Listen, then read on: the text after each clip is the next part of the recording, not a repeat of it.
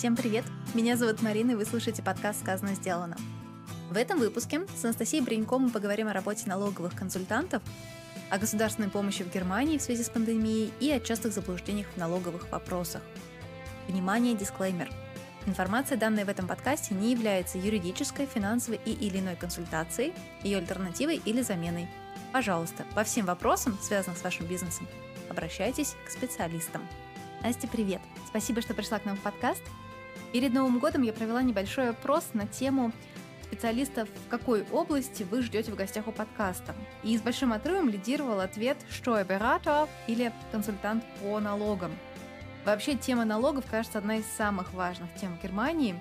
Она одновременно и интересная, и сложная, наполнена различными мифами и легендами.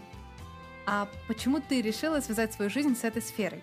Всем доброго времени суток. Меня зовут Настя. Большое спасибо, Марина, что пригласила в этот проект. Мне очень приятно всегда и радостно делиться информацией и теми знаниями, которые у меня есть, помогая э, русскоговорящим людям в Германии немножко сориентироваться и понять более-менее, что вообще происходит, и не так сильно бояться и пугаться при слове налоги, налоговое ведомство, налоговая декларация и так далее. Я приехала в Германию в 2013 году как э, опер-медхен, это няня в немецкой семье, и моей целью было выучить немецкий язык. Я этого очень страстно желала и хотела.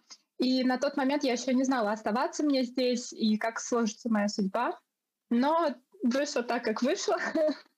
Эм, несмотря на то, что мне полностью признали мой российский диплом по специальности связи с общественностью, э, я решила здесь еще раз пойти учиться и выбрала более приземленную специальность. Я пошла учиться, отучилась на бакалавра в дуале Hochschule Штутгарт. Кто знает дуальную систему, это э, теория, интегрированная с практикой практически как среднеспециальный, как э, только, естественно, намного сложнее, потому что в итоге мы получаем э, диплом студиум, то есть учебы, э, как специальности бакалавр, налоговое право и бухгалтерский учет.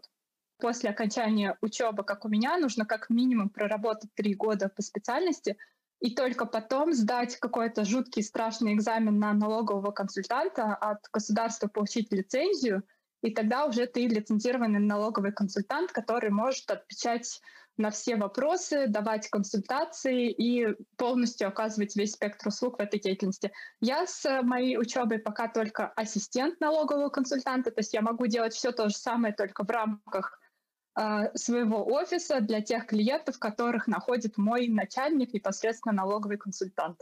Да, такой долгий путь получается, да, то есть как у юристов, так и у налоговых консультантов есть несколько этапов развития. А, тоже интересно, что есть промежуточные экзамены такие, да, на лицензирование. В Инстаграм подкаста пришло несколько вопросов от слушателей, которые я хотела бы тебе задать. И так как у нас тема номер один сейчас в мире и в Германии коронавирус, большинство вопросов были о коронавирусе и о налогах и вообще о всем, что связано с коронавирусом, связано с этой темой. А, весной 2020 года правительство Германии впервые объявило о финансовой помощи для бизнеса, так называемый корона Хильфе.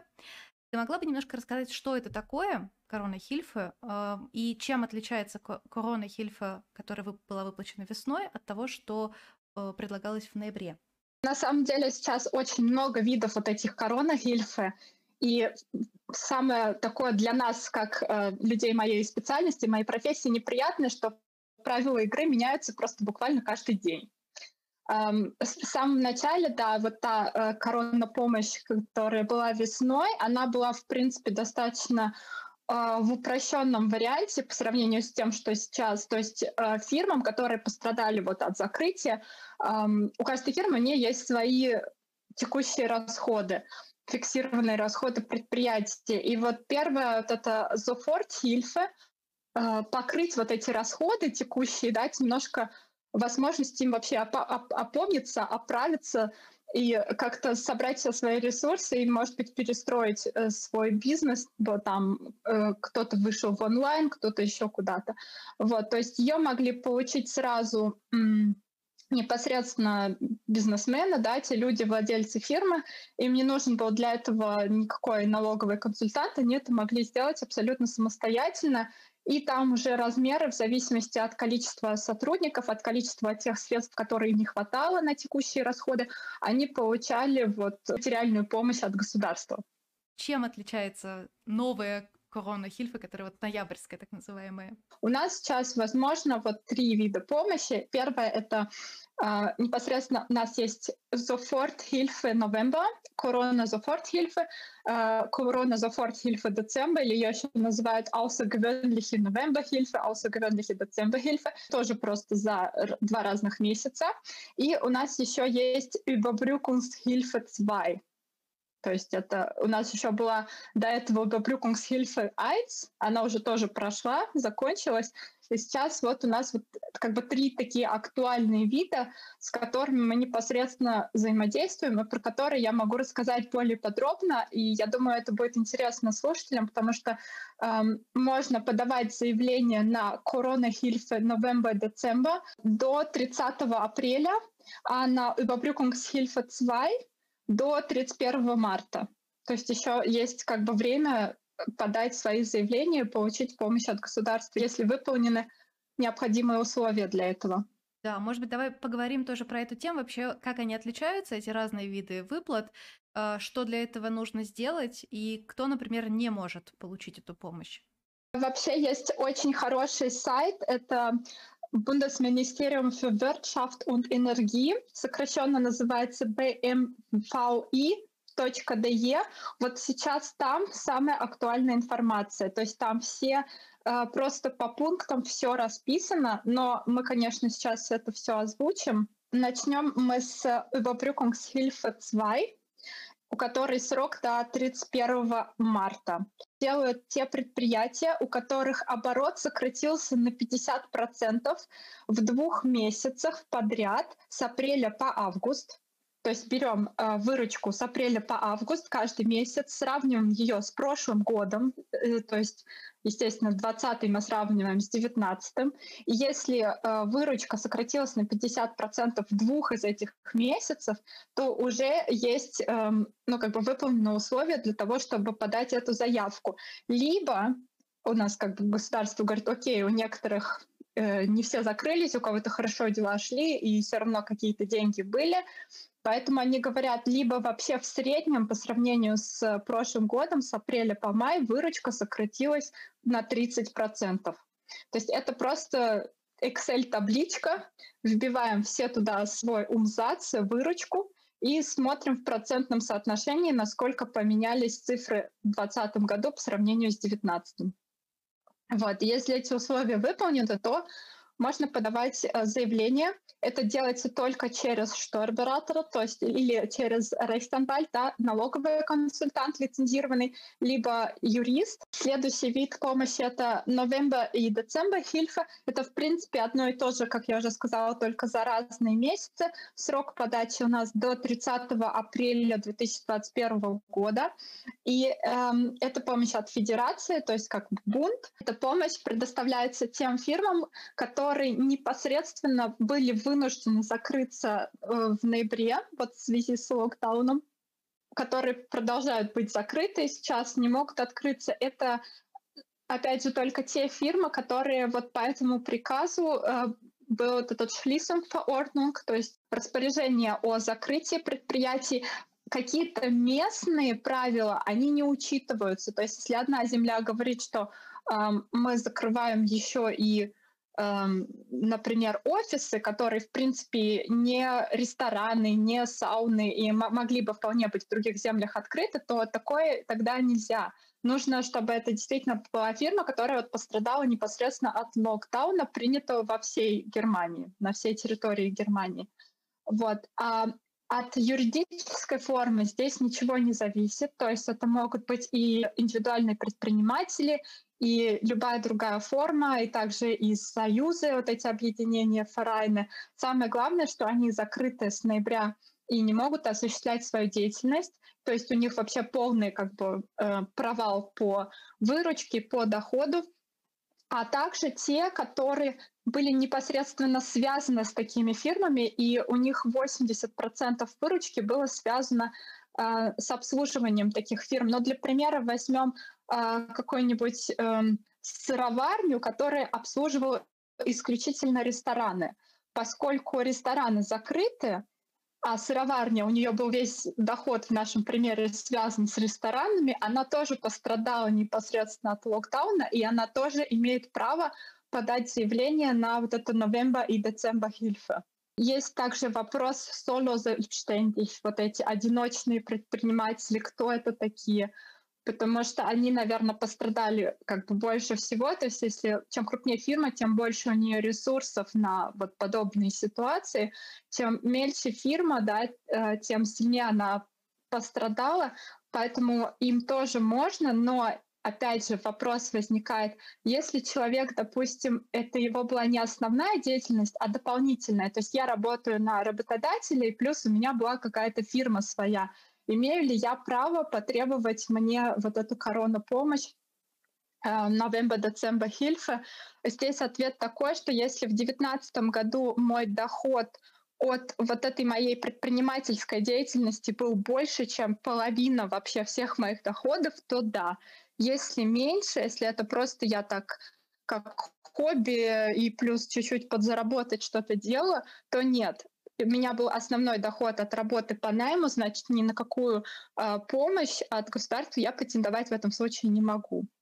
November и December Hilfe, она предполагает, что люди получат 75% от э, выручки за этот месяц в прошлом году. То есть мы смотрим, какая была выручка в ноябре 2019 э, года, и от нее считается примерно 75%. Почему примерно? Потому что там немножко еще связано с количеством дней в месяце, то есть там немножко такой хитрый расчет. Но примерно это 75% выручки умзац, как по-немецки он называется, с прошлого года. То же самое для декабря. То есть мы смотрим декабрь 2019, э, считаем 75%, считаем, сколько это будет. Если это больше 5000, то тогда нужно искать э, уполномоченного третье лицо, которое поставит заявление на э, на эту помощь. Если же вы считаете и понимаете, что там меньше 5000, э, то можно это сделать самим. Это все, опять же, можно найти на портале министерства, там прям сразу по ссылке проходите и самостоятельно через Эльстер ставите, эту, ставите этот, эту заявку. Единственное, что должны быть э, входные данные в Эльстер, то есть его нужно заранее об этом побеспокоиться, чтобы налоговая служба прислала э, логин и пароль и все, что связано с процедурой регистрации.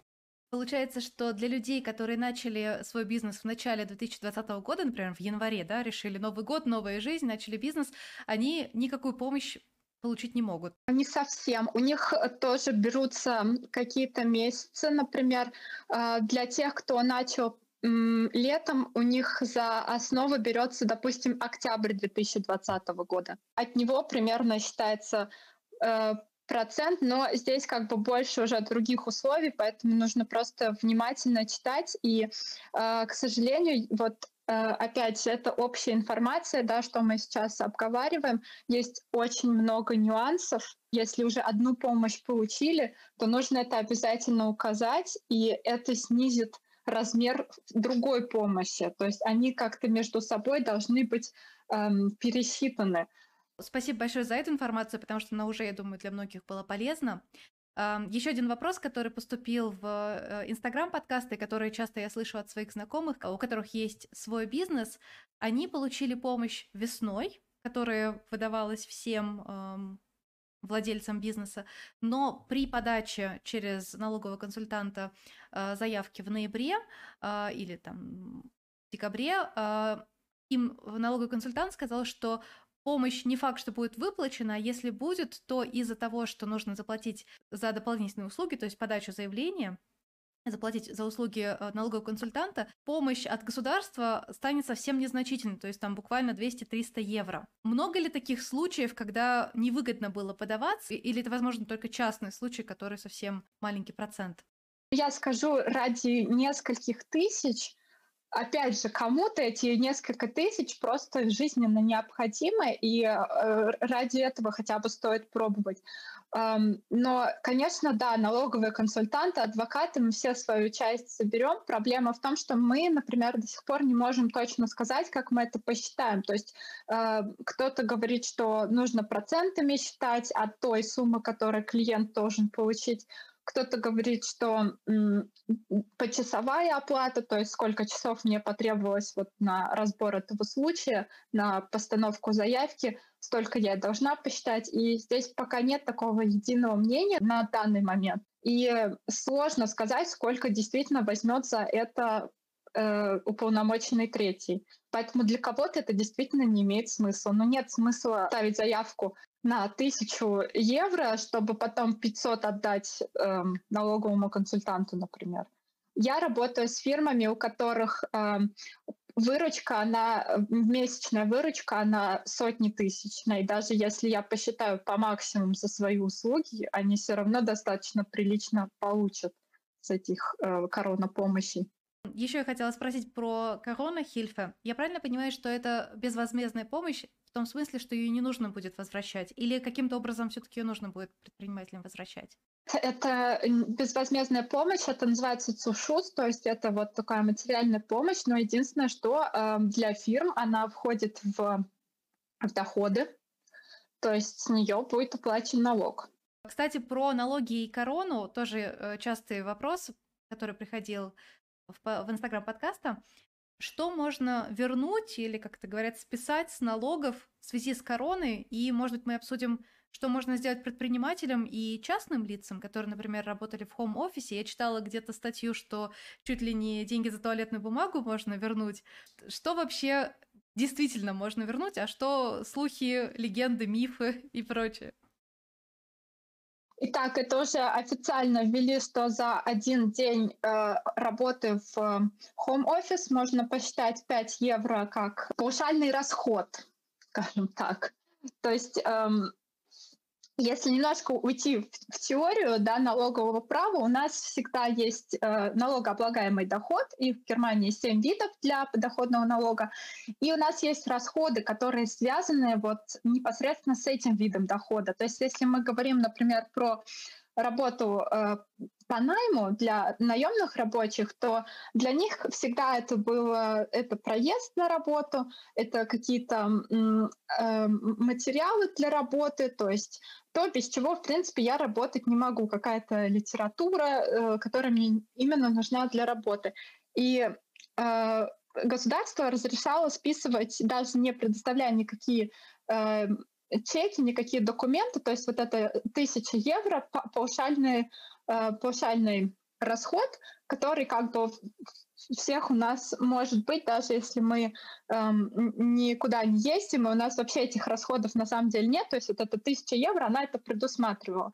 Сейчас эм, изменились немножко правила игры, потому что э, ездить мы теперь не можем, точнее, не все могут. Э, опять же, мы не сможем посчитать наш проезд в те дни, когда мы не ездили на работу. Но вместо этого вот придумали такую как бы замену и сказали, что хорошо, если вы были дома, то вы можете эм, списывать 5 евро в день за один день home office. Для чего это сделали? Это эм, сделали для того, чтобы люди не как раз не стали списывать все. ни свет, ни телефон, ни туалетную бумагу, а чтобы как бы все вот это завернуть в 5 евро в день. Это то, что могут сделать э, частные лица, то есть люди, э, работающие по найму, они могут 600 евро за 2020 год писать, да, получается, как Werbungskosten. А что могут сделать предприниматели? В связи с коронавирусом, в связи с тем, что вот такой год был непростой, можно ли им что-то списать с налогов? Но вопрос в том, что э, списывать нужно то, где выросли какие-то расходы, например. То есть э, здесь, если человек, допустим, обращался чаще к своему э, финансовому или налоговому консультанту по вопросам бизнеса, то, конечно, эти, эти расходы, само собой, это расходы производства, их тоже можно списать. Сейчас люди просто будут пытаться вписывать в налоговые декларации все, и, естественно, налоговая на это будет реагировать, и будут э, прецеденты. И уже опираясь вот на эти прецеденты, мы сможем потом э, заполнять э, декларации более правильно и смотреть, ага, вот люди пытались вот это сделать, у них не получилось, значит, скорее всего, э, и наш финансамп на это отреагирует негативно, поэтому мы это лучше не будем включать в декларацию. То есть принцип такой, то есть э, я бы посоветовала, может быть, не слишком торопиться с э, сдачей декларации, потому что информации будет еще много появляться. Налоговую декларацию можно подать, по-моему, до конца июля, если правильно помню. Да, если без налогового консультанта, если с налоговым консультантом, то эти сроки сейчас, они и так были сдвинуты, так еще продлили. То есть я сейчас даю только до конца эм, августа декларации за 2019 год. Не только про коронавирус были вопросы слушателей, также были и такие вопросы. А, при работе с фрилансерами из стран не Евросоюза, то есть, например, возьмем бывший Советский Союз, да, СНГ. Например, идет заказ на, не знаю, условно, создание сайта. Как правильно в таком случае работать с фрилансерами из стран не ЕС? Как выставлять счета или оплачивать счета? Как это заносить в бухгалтерию? И вообще в целом, как выглядит работа с исполнителями, которые находятся не на территории Европейского Союза, ну, с налоговой точки зрения? Германия, она как бы мир делит на три плоскости. Это сама Германия, это страны ЕС, и они называют это третьи страны, это все остальное. Из моей практики, допустим, э, налоговая, она же не видит наши документы. Мы заполняем в налоговую декларацию только цифры. Сейчас не нужно подавать никакие документы. Но налоговая имеет право каждому числу, которое там стоит в декларации, попросить счета, попросить доказательства того, что мы правильно все посчитали. Я когда говорю мы, я имею в виду и нас как э, такое среднее связующее звено э, налоговых специалистов, и я имею в виду тех, кто делает это сам. Просто когда э, налоговая увидит какой-то счет, выставленный, допустим, на русском языке, ну, скорее всего, она его не примет, потому что она его просто не поймет. Поэтому, если э, работать с людьми за границей, нужно постараться, чтобы этот счет был как минимум на английском языке. Есть требования к счету, это параграф 14 Umsatzsteuergesetz, там написано все важные составляющие счета. Далее еще один вопрос — это НДС. Но здесь тоже опять частный случай, надо смотреть, как работает фирма, и эм, есть особые правила, это товары из, за, э, точнее, услуги эм, из европейских стран, услуги из эм, за границы. Но это, конечно, должен быть тогда зарегистрированный или индивидуальный предприниматель, или, э, или фирма зарегистрирована, не частное лицо. Да, если мы заказали фрилансеру сайт или какой-то другой вид э, работы, мы хотим, мы же могли это просто из личных денег оплатить, и все, у нас бы был бы сайт. Но мы хотим это, э, чтобы нам признали это расходом, потому что расходы, они сокращают нашу налогооблагаемую базу, соответственно, они сокращают наши налоги налоговая, она как бы, она очень всегда плохо верит в сказки особенно. Она всегда хочет доказательств, она всегда хочет убедиться, что мы э, действительно вот наняли специалиста, мы э, заказали ему сайт, и мы все с нашей стороны сделали правильно. Он нам выставил счет, мы оплатили, получили услугу. Да, и понятно, что если это будет какое-то частное лицо, у него, скорее всего, там не будет ну, каких-то реквизитов, как, чтобы это налоговый как-то напоминало фирму. Я надеюсь, что этот вопрос мы довольно полно обсудили, потому что действительно несколько раз меня спрашивали, что делать в такой ситуации. И я пообещала, что обязательно в подкасте мы обсудим работу с фрилансерами из третьих стран. Еще один вопрос, который пришел в инстаграм подкаста. А, такая частая ситуация наших слушателей, когда один из членов семьи является предпринимателем, а второй, например, наемным сотрудником. Что в таком случае происходит? Как происходит, э, например, выплата налогов? Как составляется декларация налоговая? Но опять же, возвращаясь к нашим вообще э, истокам, в Германии семь видов налогооблагаемого дохода. И вот у нас есть один вид — это э, доходы из работы по найму, у нас есть второй доходы от предпринимательской деятельности.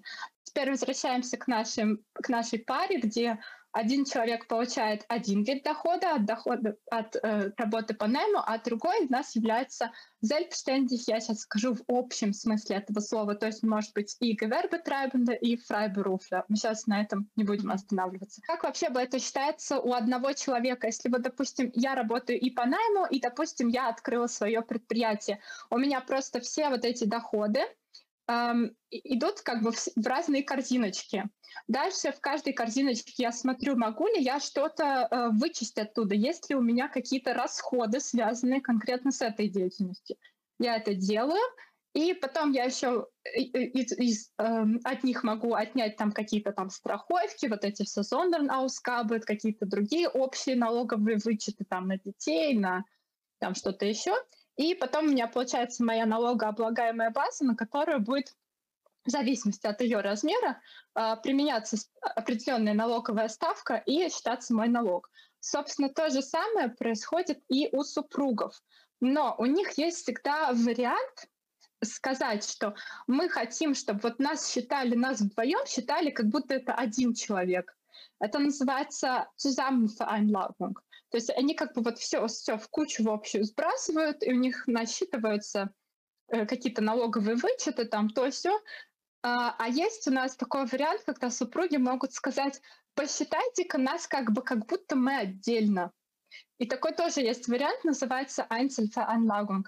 И вот здесь эм, очень хорошо, когда эм, налоговую декларацию делает специалист, либо же налоговое вот это приложение или какой-то ну, продукт, вот этот, через который делается налоговая декларация, может посчитать вам и такой, и такой вариант, потому что бывает, что в один год лучше подаваться совместно, а в один год лучше подаваться э, по отдельности. Но по отдельности не значит две разные декларации. Это одна декларация, в которой там слева э, муж, справа жена, просто система их считает как бы по отдельности. И бывает так, что э, выгодней по-разному. То есть у меня бывает, э, были семьи, где действительно там до 800 евро э, разница была, если бы мы их делали по отдельности. То есть у них налоговый меньше налога на 800 евро был бы. А есть пары, где разница 1 евро. То есть э, зависит все очень от индивидуально от доходов, какие доходы, какие страховки, какие расходы. И э, это все можно проверять и, конечно, использовать вот это вот преимущество сравнения и выбора наилучшей опции. Наверняка в ходе своей работы как э, ассистент налогового консультанта ты сталкивалась с разного рода заблуждениями, мифами, легендами Какие самые частые ты можешь назвать э, заблуждения, которые на самом деле не являются правдой, например, но вот почему-то бытует э, такое мнение? Назову несколько. А, первое то, что обязанность платить подоходный налог связана с гражданством. Это вот самое первое заблуждение, которое, мне кажется, с которым я сталкивалась, когда мне говорят, ну я же гражданка России, почему я в Германии вообще должна платить налоги? Но хочу расстроить немножко. Тем не менее, основное правило 6 месяцев подряд проживания в Германии, то есть больше полугода, это уже налоговое резидентство, то есть это значит, что э, здесь на вас так, в таком случае действуют все налоговые законы без ограничений. В России то же самое, если мы Россию берем, у нас 183 дня пребывания в России. Эм, в течение, по-моему, года там немножко другие правила, там не обязательно, чтобы эти 183 дня были э, слеплены в один временной промежуток, но тем не менее страны все примерно одинаково эм, регламентируют и говорят, что если ты больше полугода живешь в какой-то стране, то там, собственно, у тебя вот, вот там ты э, самый главный налогоплательщик. Вот. Но также есть проблемы двойного налогообложения, здесь тоже много надо смотреть, читать. И опять же, а, например, международные конвенции по избежанию двойного налогообложения с каждой страной разные. То есть с Украиной может быть так, а с Россией так. Здесь не нужно на это сильно полагаться, нужно в каждом случае просто брать, читать и проверять. А есть еще какие-то заблуждения, помимо э, связанных с гражданством и с двойным налогообложением? Да, есть, и с этим тоже очень часто сталкиваюсь, например, в Инстаграм. когда люди говорят, э, я работаю с э, русскоязычной публикой, у меня клиенты в основном из России, у меня э, там, я там занимаюсь каким-то коучингом или там чем-то еще, у меня вот все из России, и поэтому я не должен платить налоги в Германии, это неверно, потому что если человек здесь проживает, он э, осуществляет самостоятельную деятельность, он, в принципе, как э, предприниматель действует, несмотря на то, что он там нигде не регистрировался, и он оказывает услуги, находясь на территории Германии, то есть они же не в воздухе где-то в интернете, то есть он, человек сидит в Германии и там делает свою работу.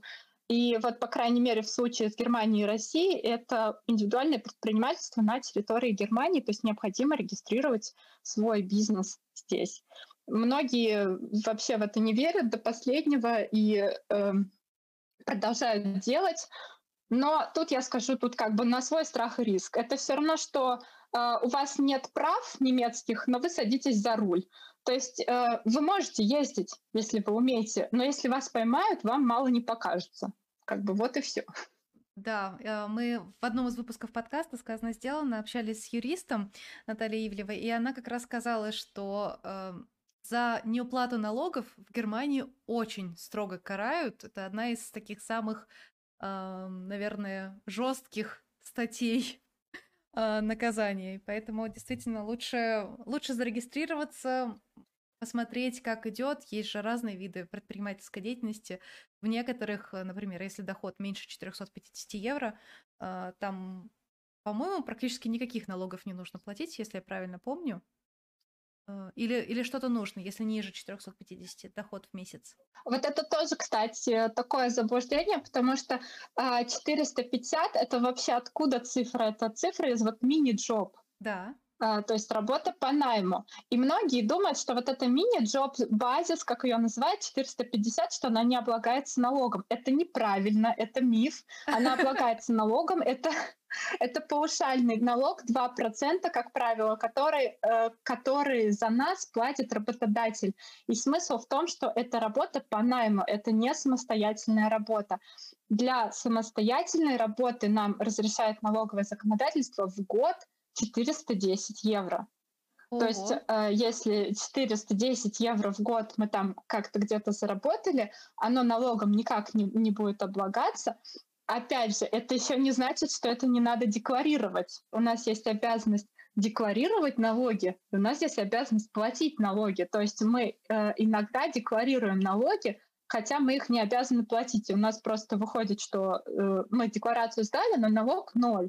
И это, это просто два, опять же, разных уровня. Здорово, что мы об этом поговорили. А, многие, например, говорят, если вы а, для НДС применяете правила Kleinunternehmerregelung, да, как называется упрощенная без НДС работает человек, а, тогда у меня вопрос, зачем же тогда в декларации стоит отдельно эта графа, куда нужно вписывать вот этот вот доход с Kleinunternehmerregelung.